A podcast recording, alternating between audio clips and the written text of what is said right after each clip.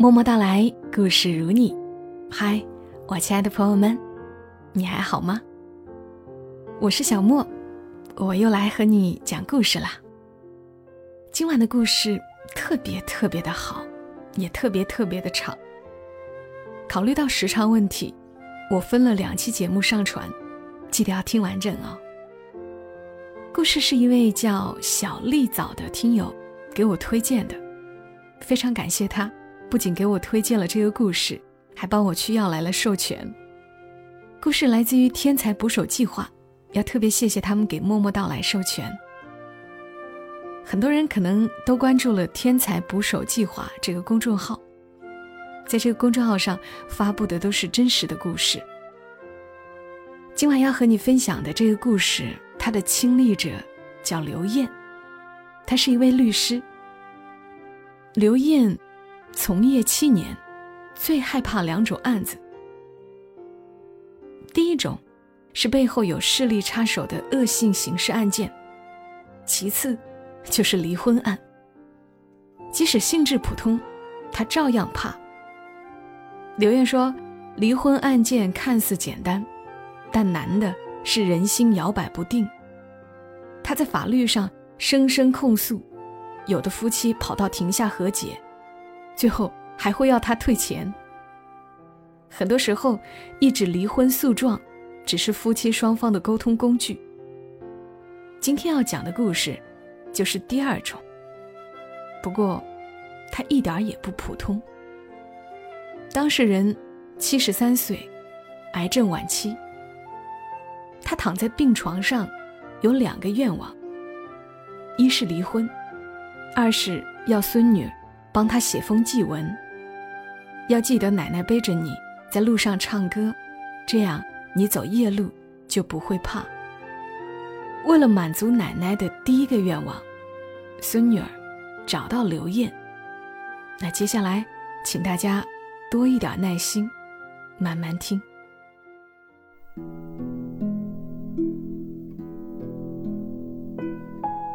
律师刘艳说：“二零一八年十二月二十一号，一个大二女生找到我，让我代理一起离婚案。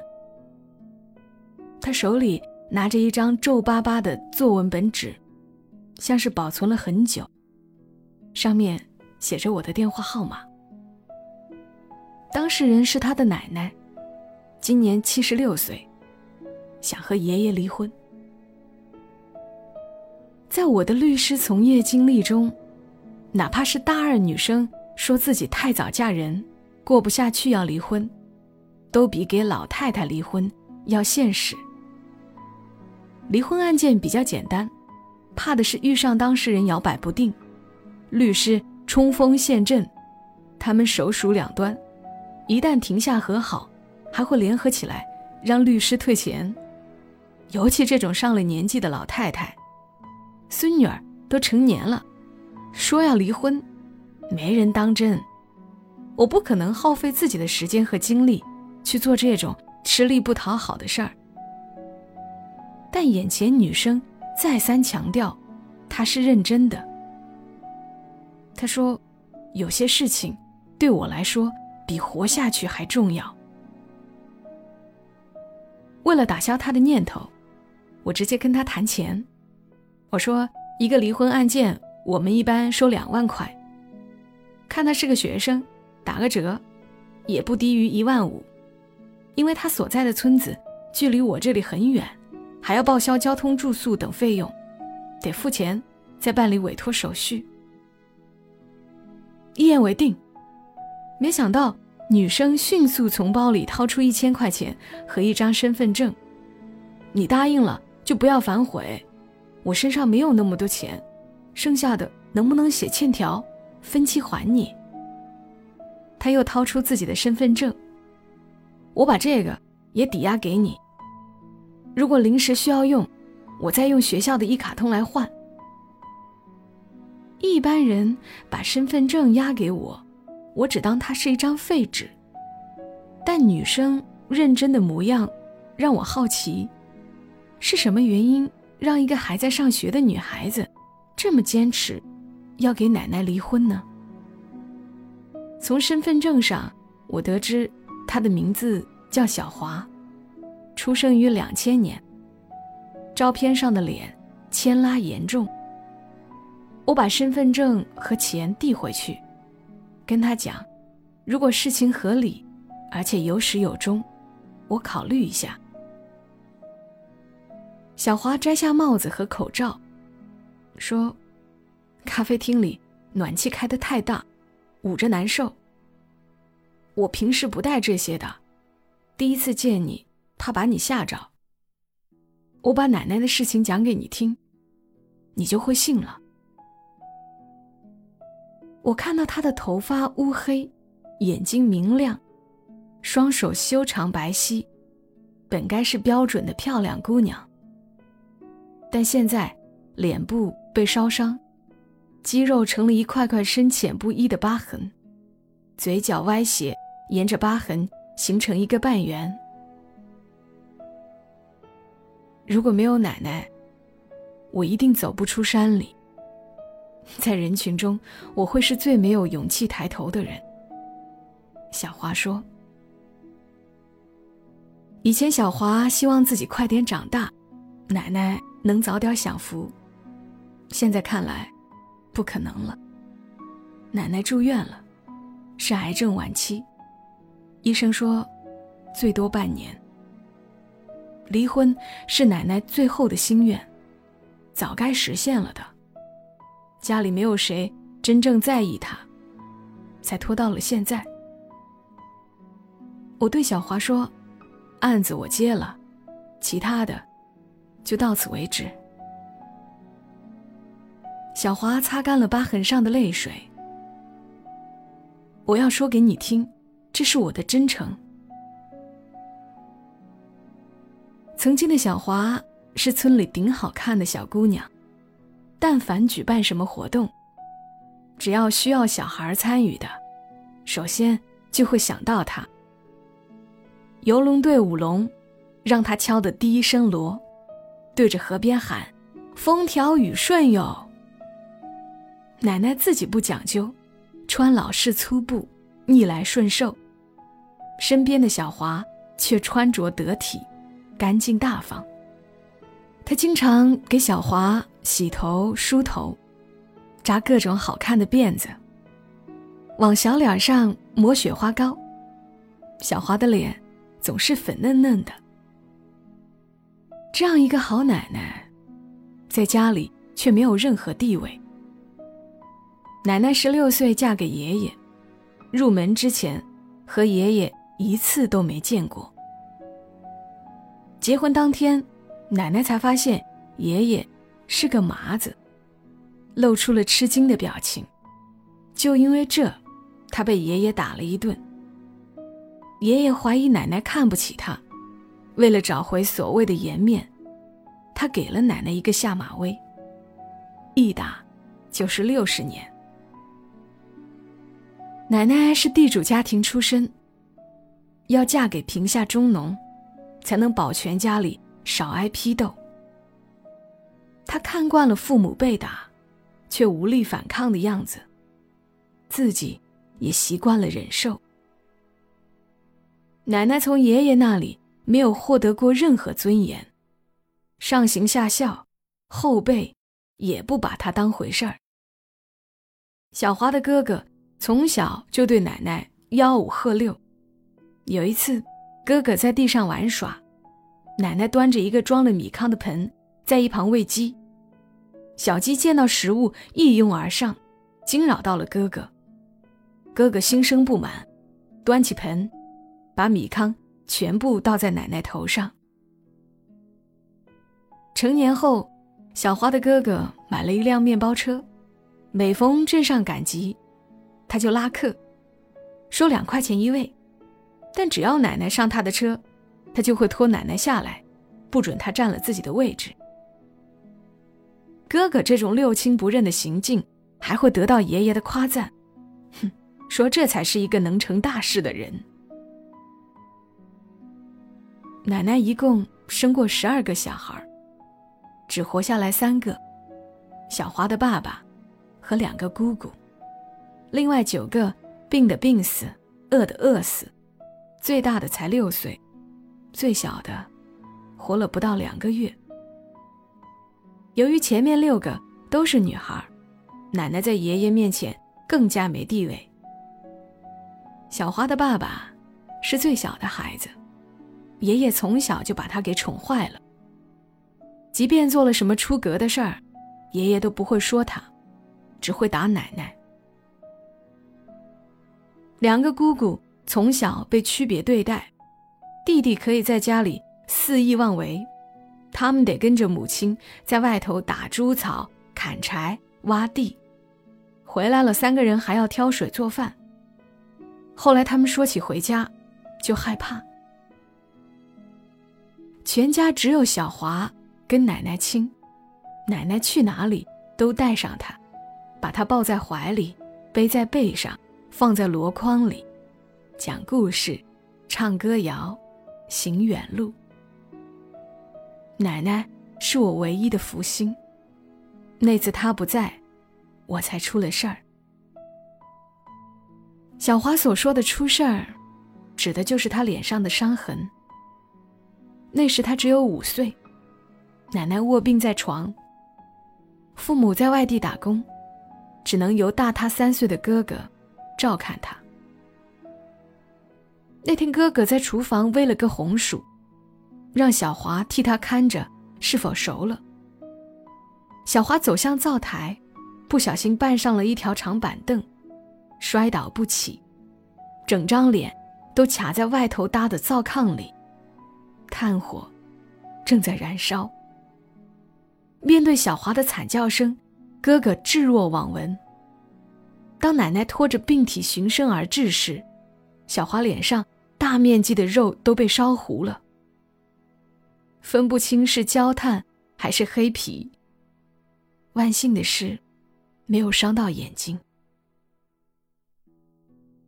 奶奶背起小华，不停歇地跑了两公里山路，到大马路上才拦到车，将他送到医院。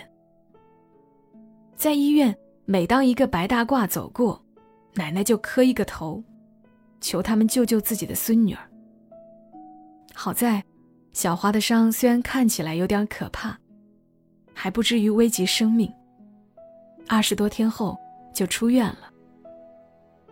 出院之后，爷爷看到了他脸上的伤势，先是去寺庙里为哥哥求了一张平安符，怕孙子受到惊吓，给小华。不过是泡了一杯砂糖水。回到家，奶奶抱着小华寸步不离，爷爷却起了心眼儿。他把小华爸妈喊去房间，三个人在里面商量了半天，一出来就说要送走小华。在小华住院期间，爷爷就做好了打算：如果他没死掉的话，留在家里是个累赘。刚好有一个捡垃圾的老头，需要一个孩子作伴，把小华送过去，两全其美。小华爸妈没主见，他们觉得送走小华是个办法，养着他也不是不行，反正他从小有奶奶带着。但如果两个老人总要得罪一个的话，不用说，小华奶奶人微言轻。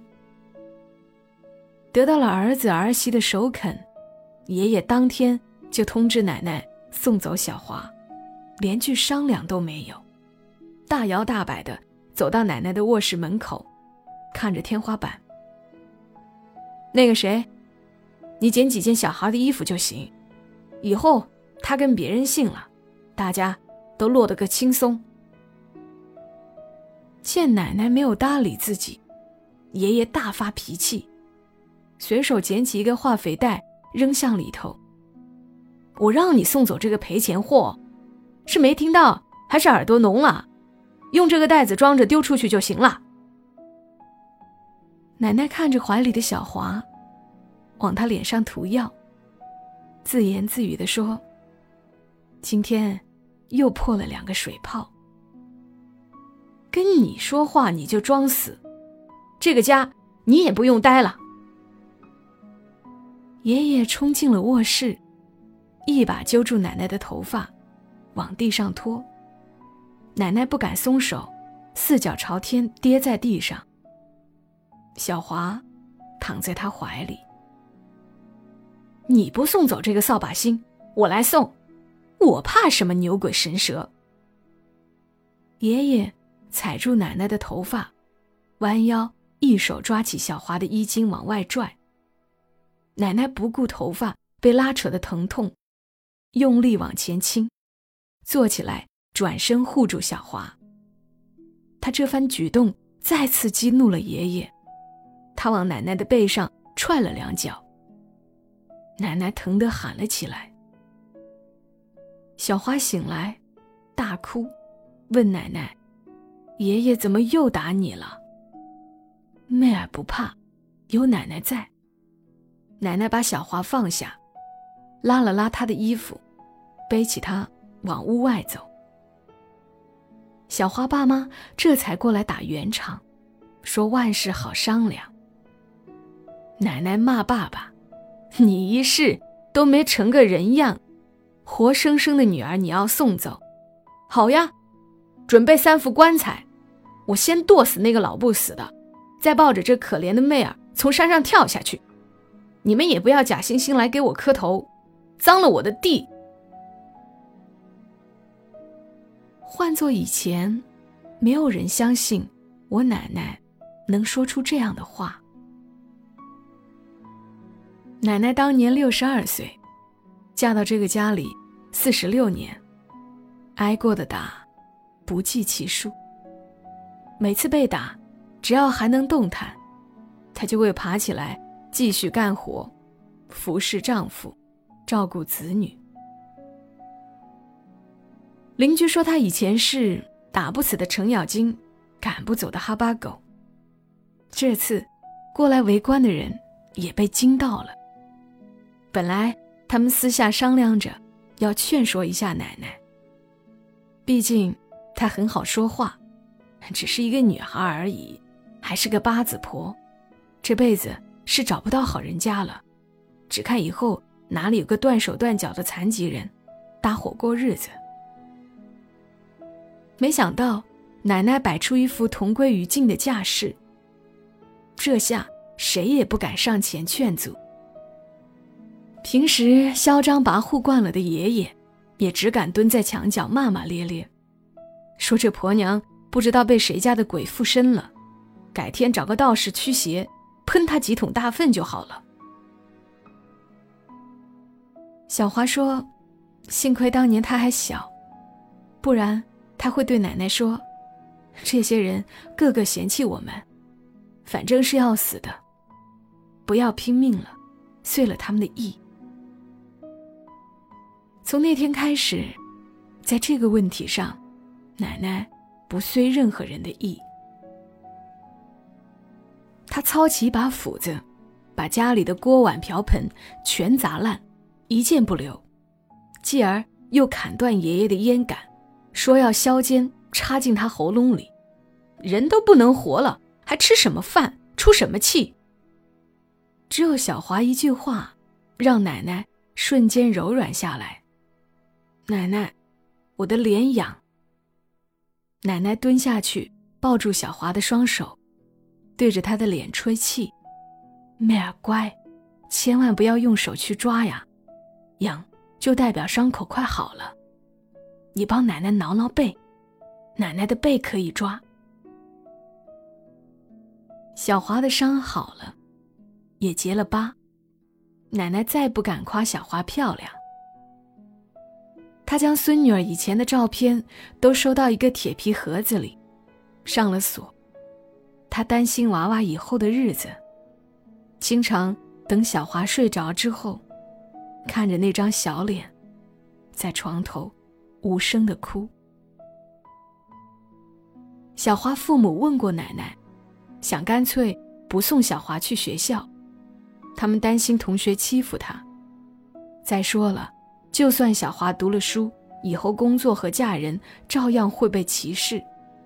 读了书。想法就多，他那时候怪这个怪那个，更痛苦。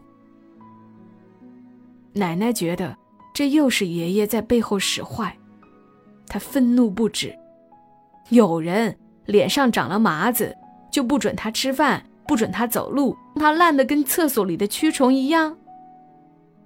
几十年来，这是奶奶第一次提麻子。哪怕他被打得差点喝药自杀，也从不损爷爷的脸。小华问过奶奶，什么时候自己才能和以前一样漂亮？奶奶告诉他，书读的越多，伤痕。会越淡。小华还是去上学了。前面几天，奶奶怕别人笑话小华，也怕吓着小朋友，给孙女儿缝制了一个面罩，只露出两只眼睛和一个嘴巴，上面还绣了几朵漂亮的小花。怕小华不肯戴，奶奶给小华讲故事，大意是：你看电视里的蒙面人。都是很厉害的大侠，飞檐走壁，来去自如。等天亮了，他们还能笑。小华出门第一天就遭遇了欺辱，被人骂八字婆，多数是小孩也有大人。一群小孩摘去小华的面罩，相互丢来丢去，看着小华东奔西窜，以此为乐。奶奶发现小华要么不肯戴面罩，要么戴了不肯摘。猜到有人欺负他，就偷偷跟着小华，远远的看着。只要发现有人骂小华八字婆，他就直接冲过去。碰上大人，他真敢撕他们的嘴，让这些人的嘴角见血。打得过的，给他一个教训；打不过的，也得让他看见我的态度。有些家长见自家小孩挨了打，上门来找奶奶，说一个大人怎么跟小孩计较。奶奶一改往常的态度，不端茶，不道歉，就一句话：“你小孩在我眼里啊，就是个垃圾，他爸妈更不是东西。”在奶奶眼里，这可不是小孩之间的戏谑，必须大动干戈。那些小孩挨几句骂，嬉皮笑脸就过了。我家妹儿受了欺负，睡觉都发抖，她一辈子都不会忘。经过几次大吵大闹，那些人不再当面骂小华，而是在背后传奶奶是个疯婆子，说她吃小孩一些小孩不听话，家长就会吓唬他们，让那个疯婆子来吃了你。奶奶成了村里人避之不及的疯婆子，但欺负小华的人少了。过了几天，奶奶亲自把小华的面罩摘了。我们不戴这个，妹呀，要像向日葵一样面向阳光，面对雨水。我得看到你的表情，哪怕是苦的，也总比装作看不见好。奶奶想让小华摘下面罩，为此打过一次小华。那段时间，小华不想去上学，尽管同学不再嘲弄他，他也会自卑。只要离开奶奶的视线，他就会大喊大叫，甚至闹着要退学，躲在猪圈里，不肯出来。奶奶把他拖起来打屁股，边打边哭。是不是我宠坏你了呀？我想让你做个人，而不是人人都怕的鬼。你不读书，以后连自己都认不清，我活着有什么意思？其中有句话，奶奶一直念叨到现在：“妹啊，你的日子要和我的反着过才有效。以后我死了，你又能活成什么样子？”小华提到自己的事情时，再难过的往事，也总是很平静。说到奶奶，才会情绪激动。他说自己七八岁时，就不怕死。那一年，学校后山发生泥石流滑坡，同学们都在往外面跑，胆小的还哭了起来。小华不紧不慢的走在最后。如果死到临头，我能接受。小花想象着死亡，感觉应该会比活着好太多。但从奶奶嘴里说出这个字，我心慌啊。小华用功读书，他想让奶奶忘记死亡。不管刮风下雨，他总是第一个到教室的。趁着没人，大声朗读；有人来了，他就默读。奶奶爱让小华读课本上的文章，总是说：“奶奶喜欢听这些东西，你要多讲。”但好几次，奶奶都睡着了，醒来了还要听一遍。小花知道，奶奶喜欢听她读课文，是希望她把书读好。奶奶在小华十五岁那年，盖了一座小房子。听说奶奶要盖房，家里人又跳出来，说明明有一座大房子，何必去糟蹋钱米？何况按照农村的规矩，嫁出去的女儿是不能回来继承财产的。奶奶不管这些，你们怕糟蹋钱，却不怕糟蹋人。这两间屋子，我给妹儿留着，她想什么时候回来就什么时候回来，想住多久就住多久，谁也不能为难她。奶奶挨了一辈子打，不是自己要认命，是没地方去。就算回娘家，还没待上三天，弟弟一家人都赶她走，说嫁出去的女儿就算死，也没有死娘家的道理。小华不想奶奶那么辛苦，劝她：“我知道，你是担心我以后会跟你一样，受了欺负没地方去。”现在和以前不一样了，过不下去就离婚，酒店到处都是，租房也方便。我要给你置一个家，趁着现在骨头还硬。那座房子占地五十平米，两层，楼上楼下一共四间房，花掉了奶奶半辈子的积蓄。在奶奶心里，这个事儿没得商量，和十年前救下小华那次一样。为了让小华活成正常人的模样，奶奶费尽心思。她反反复复讲自己一个老朋友的爱情故事，说那两口子好，七十岁了，两个人还睡一张床，冬天相互暖被窝。他家老头吃完饭还帮着洗碗。奶奶绞尽脑汁、吃力的勾画着他认为的美好爱情，是为了让小华多一点憧憬，希望孙女儿有正常的感情。尽管他自己从来没有过。曾经有男人对奶奶说：“你离开你男人，跟我过，粗茶淡饭有的吃。”身上不会挨鞭子。奶奶拒绝了。她说：“说句不中听的话，男人都喜欢逞英雄，觉得自己比别人强，真到了自己身上，还得两说。他信不过人了。”